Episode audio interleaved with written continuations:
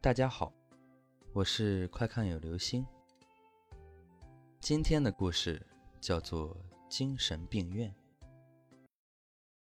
我在一家精神病院工作，这家精神病院里经常会有病人自杀的事情发生。为了有自杀情况发生时能及时施救，医院将门把手全部进行了更换。所有的门把手都不能锁死，可以从外面直接打开。但是不知道是不是采购部门有什么猫腻，这批门把手偶尔会出现一些故障，有时候会卡住，把人关在房间里面。出故障最多的就是洗手间的门把手。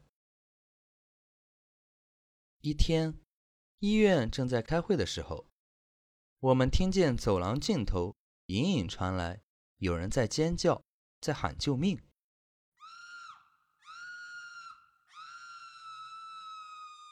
匆匆赶到之后，我们发现原来有人被门把手反锁在洗手间里面。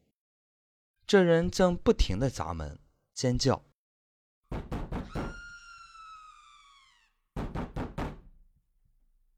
听声音应该是一个女人。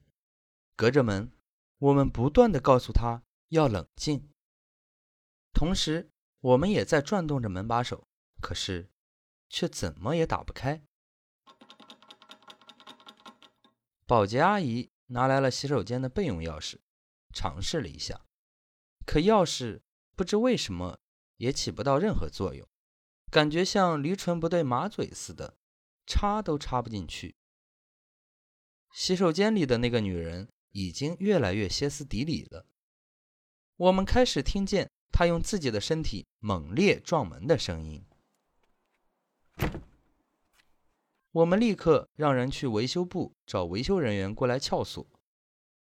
与此同时，有几个人打算从外面踹门，想要把门踢开。我们大喊着让那个女人离门远一点，怕踹开门的时候伤害到她。但我们只能听见那个女人在洗手间里不断的砸墙、摔东西、尖叫的声音。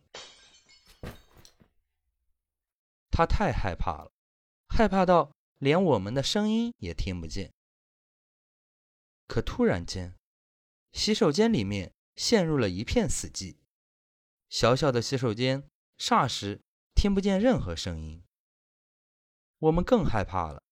怕那个女人出现什么危险，大家都开始进行踹门，可不论力度多大，都无济于事，门纹丝不动。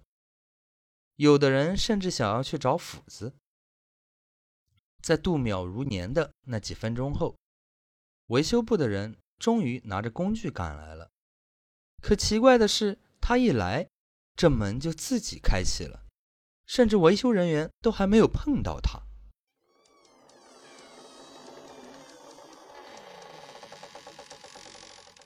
我们立刻冲了进去，可是里面空无一人，所有的东西都在原位摆着，仿佛什么都没发生过。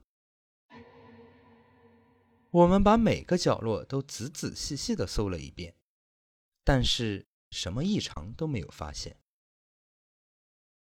我们立刻快速的清点了一下人数，发现所有的员工和病人都在，一个都不少。好了，这就是今天的故事——精神病院。所以，我们大家听到的，在洗手间里的人，到底是谁呢？